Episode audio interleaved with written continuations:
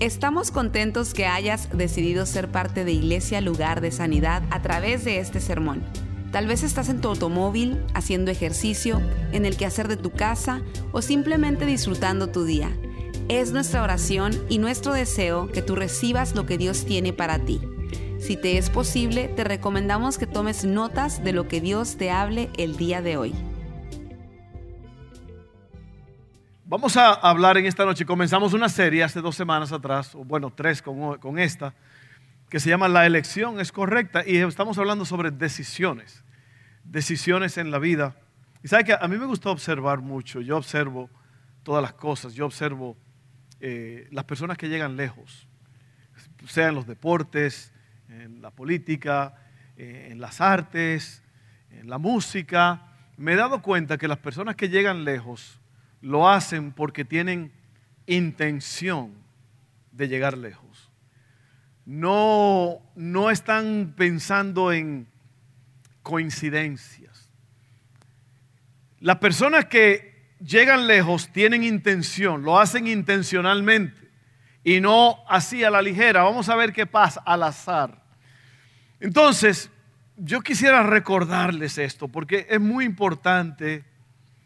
Si usted quiere llegar lejos en su caminar con Dios, en su caminar espiritual, usted va a tener que poner cada onza de su ser.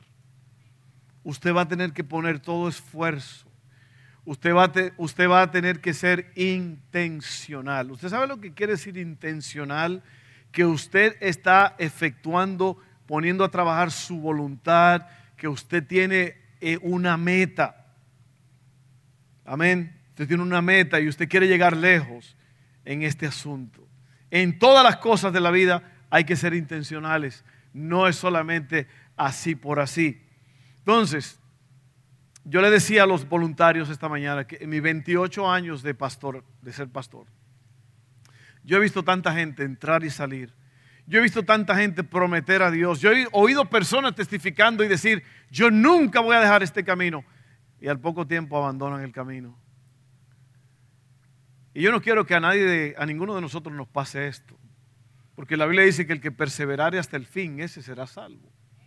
No es el que se queda en el camino a mitad, el que llega lejos. Entonces, estamos hablando hoy de decisiones. Cada día, cada día es una, es una nueva oportunidad. Cada día viene, eh, Cristo dijo que cada día viene con su afán, viene con sus situaciones, viene con sus problemas, todas las cosas que tiene cada día.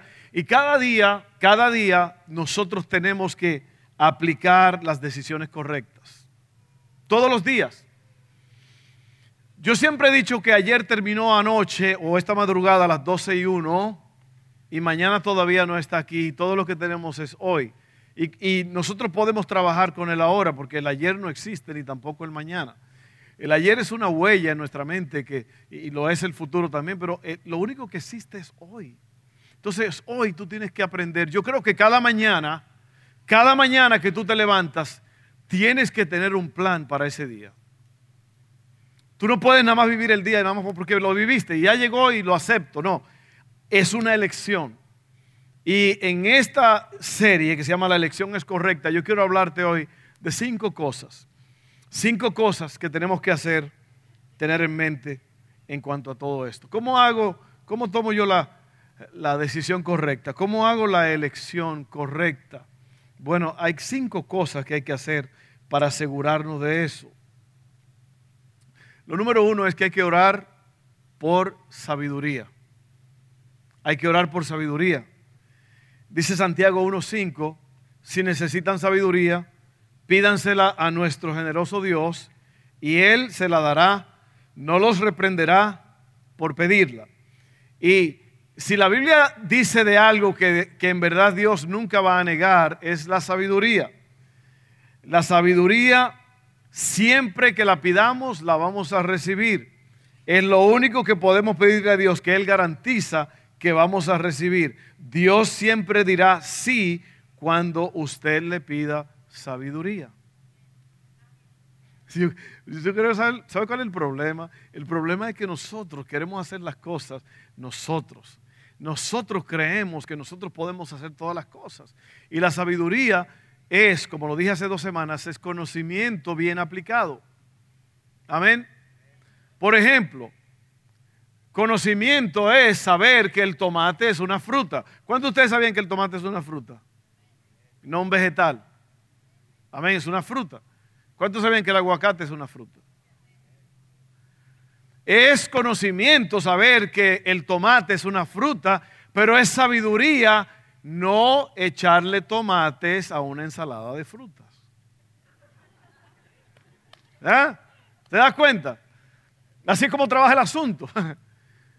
Eso es, esa es la diferencia entre la sabiduría y el conocimiento. La sabiduría es conocimiento bien aplicado. ¿Cuántos de ustedes han sabido que tenían que hacer algo y no lo hicieron? Eso se llama locura. ¿Ah? Sí, sí, la definición de locura es hacer lo mismo vez tras vez, esperando diferentes resultados. ¿Ok? Entonces, eh, el conocimiento, la sabiduría, es conocimiento bien aplicado. Y eso hay que hacerlo cada día. Cada día va, van a haber situaciones en las cuales tenemos que aplicar la sabiduría. Vamos a ver lo que dice Segunda de Crónicas 26, 5. Recuerden, el primer punto es ore por sabiduría. Pídale a Dios sabiduría. Dice allí, si necesitan sabiduría, pídasela a Dios que se la va a dar. ¿Okay?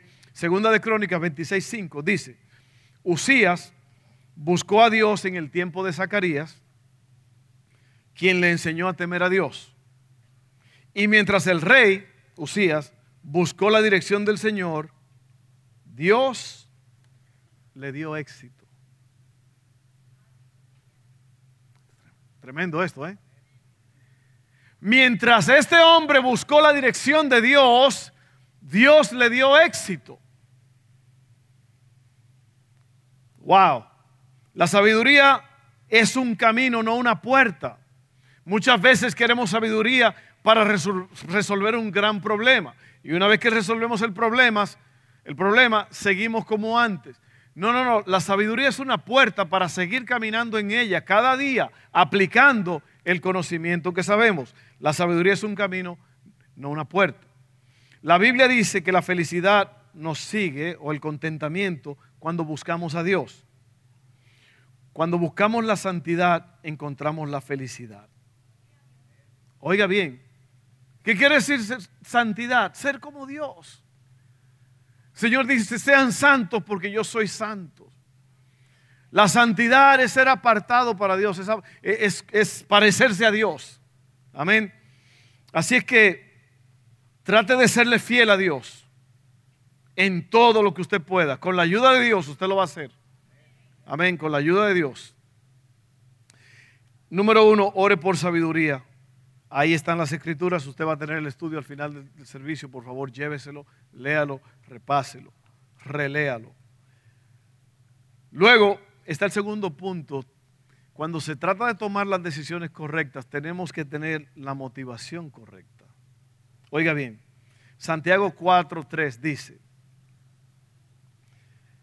aún cuando se lo piden, está hablando de la sabiduría, tampoco lo reciben el, verso anterior dice, ustedes les piden cosas a Dios, pero no las reciben. Y aquí comenzamos leyendo diciendo,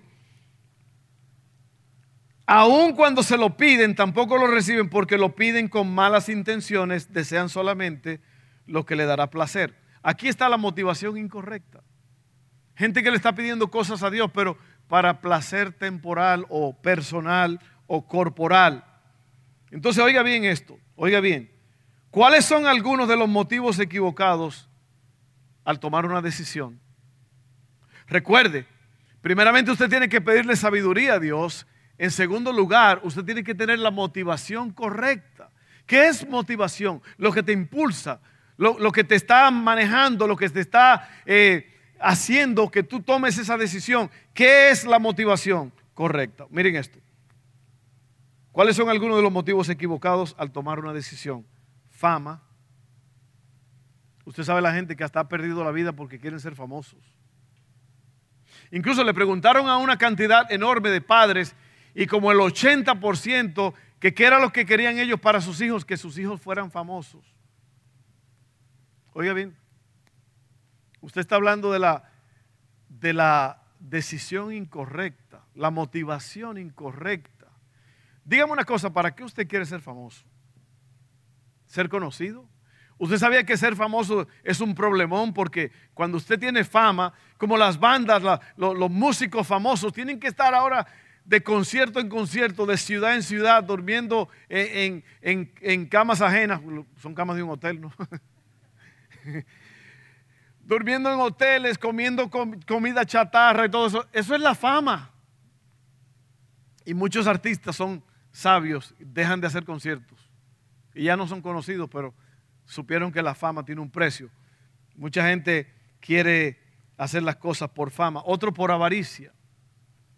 Avaricia. Querer lo que no es de uno, lo que no te pertenece a ti. Otros por comodidad. Otros porque eso me hace feliz. Oiga bien, la otra es comparación con los vecinos. Y ese sí es un problema serio. Eso es un problema horrible, porque en nosotros la naturaleza pecaminosa es que nosotros queremos compararnos con las otras personas. Y constantemente como que el ego nuestro se alimenta cuando nos dicen, wow, qué carro traes. O cuando tú ves al vecino que pasa con su carro nuevo o la casota que hizo. Yo he oído personas casi hasta maldecir porque el vecino hizo una casota más grande que la de ellos. Pero es lo que pasa. No haga las cosas para ser más grande que el otro. Y a veces yo me pongo a pensar, las personas que nosotros conocemos que tienen dinero, que andan en un carronón o una troca, una troca perrona, como dicen en, en México, o que este carro deportivo y todo esto. Mire, ¿usted sabe lo que yo quiero? Hay unas, unas camionetas que son Cadillacs que salieron, que eh, es la Escalade, es una, vale 100 mil dólares. Y esa es la que yo quiero, fíjense. ¿Sabe por qué yo la quiero? Porque yo me subí en una de esas y yo pensaba que estaba en un avión. Y ese olor a cuero nuevo, a piel. Y todas las televisiones que tiene. Parece que se metió uno en Best Buy o en Walmart, que tiene un montón de televisiones. Si alguno de ustedes siente en el corazón comprarme una de esas, comienzan a 100 mil dólares nuevas. Ya de ahí hay unas cositas que hay que añadirle y eso. O sea, francamente a mí me gustaría tener una de esas, pero ahora no se puede. Y yo no sé si mañana se puede, o el mes que viene se puede. Yo no sé, a lo mejor alguno de ustedes se haga rico de repente. Alguno de ustedes va a heredar un dinero grandísimo y va a decir, pastor, ¿sabe qué? Lo de la camioneta se le va a dar. Pero yo la, ¿sabe por qué me gusta? Por la comodidad y por cómo se siente. No es para decir, deja que Coqui me vea cuando yo llegue en esa. Motivación equivocada. Y yo he pensado en esto. Personas que nosotros conocemos que son gente de billete, que andan en unos carronones y andan, y uno dice, wow, y, la gente los saludan. Y, y, y, qué si llegaran en un carrito ahí viejo, abollado, todo? ¿Sentiríamos lo mismo? Es porque la naturaleza humana tiende la motivación incorrecta. Siga manejando el carro que usted tiene, solamente lávelo bien, aspírelo, échele perfume. Es más, en Walmart venden un spray que se llama carro nuevo. Así es, huele a carro nuevo. Imagínense que es un carro nuevo. Eh, esté contento con lo que usted tiene. Si Dios quiere bendecirlo, Dios lo va a bendecir, tranquilo, todo a su tiempo, pero no quiera ser como el vecino, porque el vecino a lo mejor se va a ahorcar en deuda si usted no. Amén. All right, entonces miren esto. esos son los motivos equivocados cuando tomamos una decisión. Fama, avaricia, comodidad, me hace feliz, comparación con los vecinos. Pero vamos a ver los motivos correctos. Los motivos correctos son hacer famoso a Jesús. Yo quiero hacer lo que yo quiero hacer porque yo quiero que Jesucristo sea glorificado. Yo quiero bendecir a otros con mi decisión. Yo quiero que otras personas sean bendecidas. Yo quiero edificar el reino de Dios con mis decisiones. Y finalmente yo quiero dar gloria a Dios en mis decisiones. Yo no quiero la, la motivación incorrecta. Amén. Mira lo que dice Corintios 10:31. Dice así, así que sea que coman o beban o cualquier otra cosa que hagan, háganlo todo para la gloria de Dios. Piensa en esto por un momento, mi hermano, mi amigo. Que todo lo que tú hagas sea para glorificar a Dios. Ahí vas a empezar a dejar cosas que a lo mejor no estaban glorificando a Dios. A lo mejor actitudes, acciones, pensamientos. Ahora todos los pensamientos, las acciones, todo lo que haces es para que Dios se glorifique. Amén. Ok, miren esto. Seguimos ahora al tercer punto. Calcule el costo cuando usted va a tomar una decisión, usted tiene que calcular el costo. Primeramente, tiene que pedirle sabiduría a Dios. Segundo, tiene que usar la motivación correcta. Y tercero, calcule el costo. Mire lo que dice Lucas 14, 28 al 30. Sin embargo, no comience sin calcular el costo, pues ¿quién comenzaría a construir un edificio sin primero calcular el costo para ver si hay suficiente dinero para terminarlo? De no ser así, tal vez termines solamente los cimientos antes de quedarte sin dinero y entonces todos se reirán de ti. Dirán, ahí está el que comenzó un edificio y no pudo terminarlo. Entonces usted tiene que calcular el costo. Cuando usted va a tomar una decisión, hay que calcular el costo. ¿Por qué? Porque déjeme decirle algo, mire, todos los días la gente está eligiendo mal porque no están calculando el costo. Y yo creo que parte de la sabiduría de la vida es calcular el costo en todo lo que usted va a hacer. Y yo siempre he dicho que una de las cosas que me ha ayudado a mí en mi vida a no cometer errores y causar estragos a mi persona y a otras personas es que yo siempre, yo siempre pienso en las consecuencias de lo que puede pasar. Eso se llama calcular el costo. Yo he dicho en el pasado que en mi país hay un refrán que dice un gustazo, un trancazo. Y muchas personas no calculan el costo de lo que, de lo que las decisiones van a resultar. ¿Ok? Lucas 14, bueno, ya lo leímos. Miren esto. Hay tarifas ocultas o cantidades ocultas. Usted ha visto los anuncios de los carros, especialmente en el radio, los ha oído que le están anunciando los carros en una agencia y esto, y al final dice,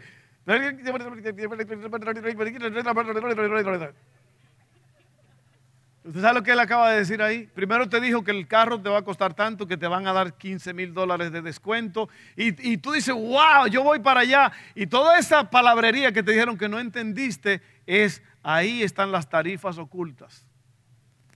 Ahí está lo que vas a tener que pagar que no te lo están diciendo yo no sabía que tenía que pagar 35% de interés. Oiga bien, cuando usted ve un anuncio, usted ve lo que quieren que vean, o sea, la casa que está anunciando. Cada decisión tiene el título y también lo que le va a costar. Tenemos que leer la letra pequeña de cada decisión. ¿Lo ha visto la letra pequeña, no? Usted ve un anuncio, una promoción, pero abajo tiene letritas chiquitas léala, esas letras, léalas, porque así son las decisiones. Las decisiones tienen letras pequeñitas que usted puede imaginar que algo grande va a pasar con su vida, pero las letritas pequeñas dice, pero te va a costar la vida.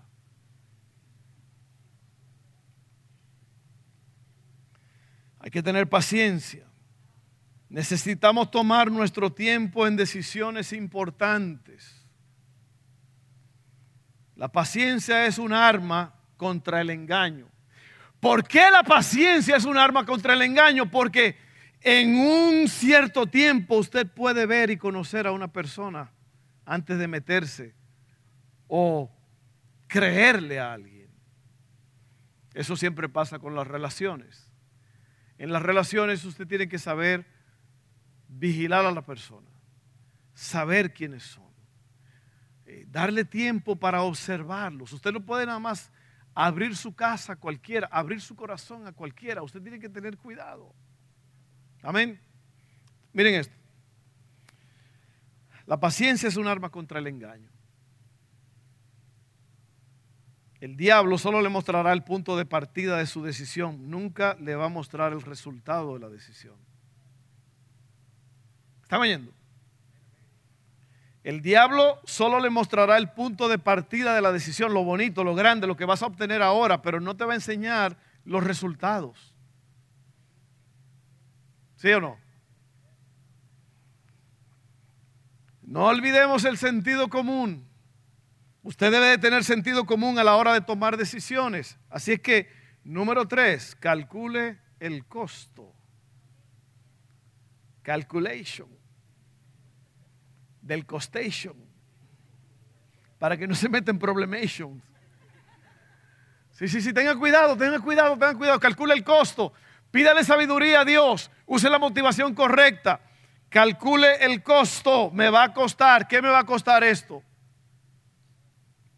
Yo le decía a la iglesia, creo que fue el, martes en la noche, eh, mi mamá siempre, siempre decía, mi esposo me arruinó mi juventud y mi vida, porque ella se casó con un hombre que parecía bueno y todo y la engañó con palabrería y todo y terminó, resultó ser un... Y, yo, lo feo de todo esto es que mi mamá ya sabía eso. Eso se sabe, eso se ve. Pasa que la gente, como me han dicho muchas personas, que, que yo, quieren que yo le dé consejo cuando se van a casar o con una persona. Y yo les digo, oye, no, tú no lo puedes ver. No lo puedes ver. A la distancia se ve que esa persona no es buena, no te va a convenir. ¿Y sabe lo que me han dicho la gente? Yo lo voy a arreglar, pastor. Yo lo voy a arreglar, yo la voy a arreglar a ella. Y eso es como meter la cabeza en un nido de avispas. ¿Las avispas tienen nidos? ¿O son colmenas? Porque están colmadas de avispas. All right, número cuatro, la paz de Dios. La paz de Dios es ese sentir que tú sabes que estás haciendo las cosas bien.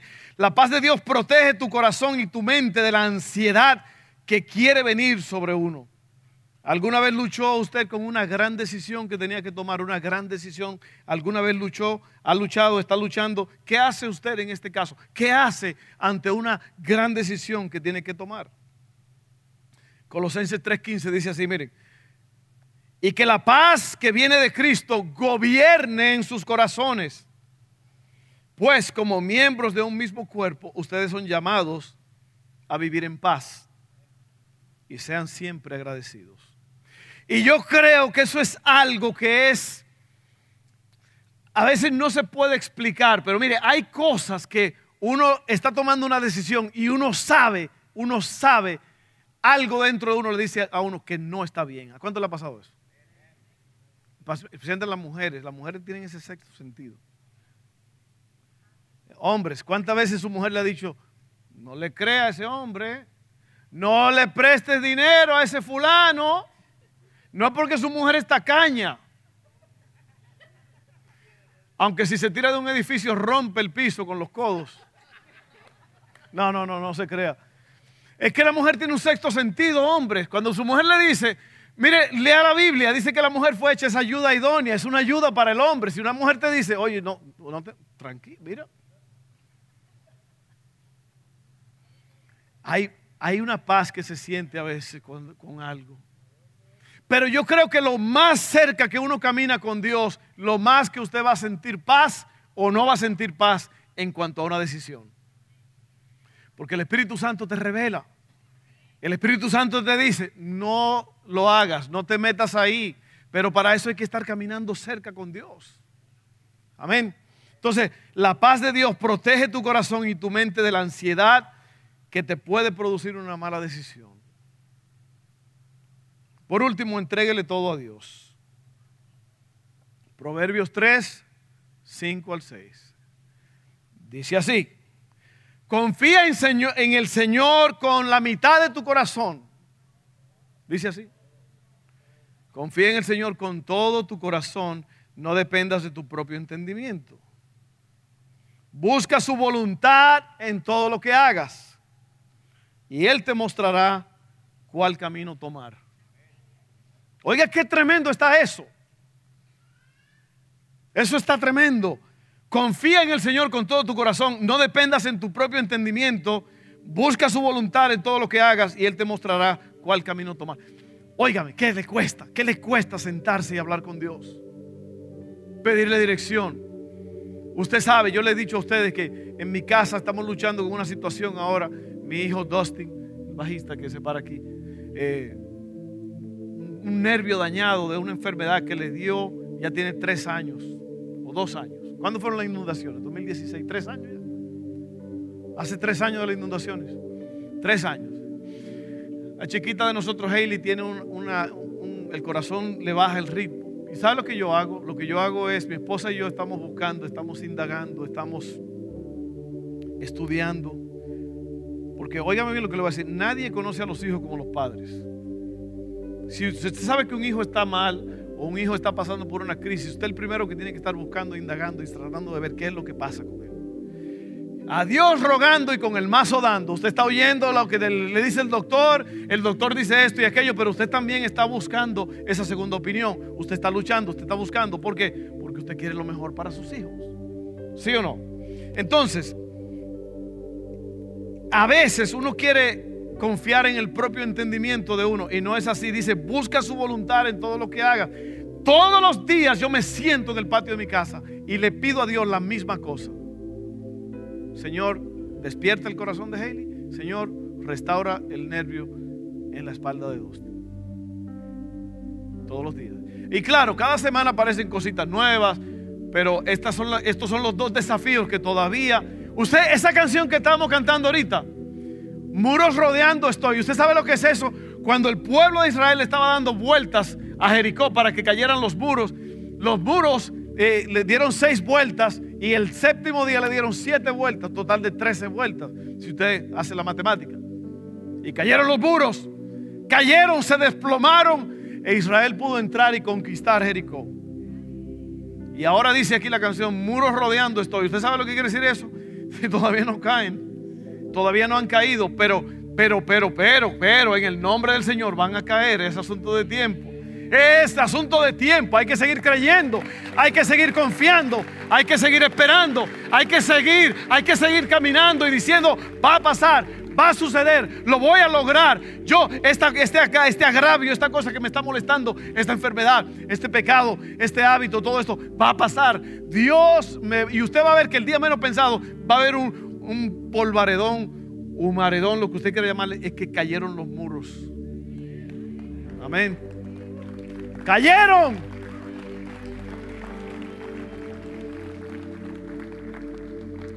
Bueno, entonces, entréguele todo a Dios. Proverbios 16:33 dice, podemos tirar los dardos, pero el Señor decide cómo caen.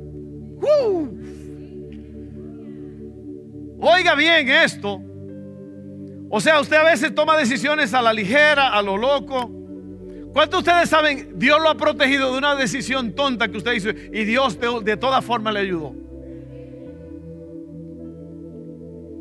Ahora déjeme leerle este, ya este pequeño párrafo. Esto fue escrito antes de que el Espíritu Santo habitara dentro de nosotros, cuando tenían que echar suertes y tomar decisiones y necesitaban confiar en la soberanía de Dios para tomar decisiones. La última vez que se echaron suerte fue para reemplazar a Judas como discípulos, ¿se acuerdan? Entonces el Espíritu Santo ya vino después a los discípulos y ya no necesitamos echar suertes. Amén. Ahora tenemos al Espíritu Santo. Él nos recuerda, Él nos dice y por eso podemos confiar en la soberanía de Dios en nuestras decisiones.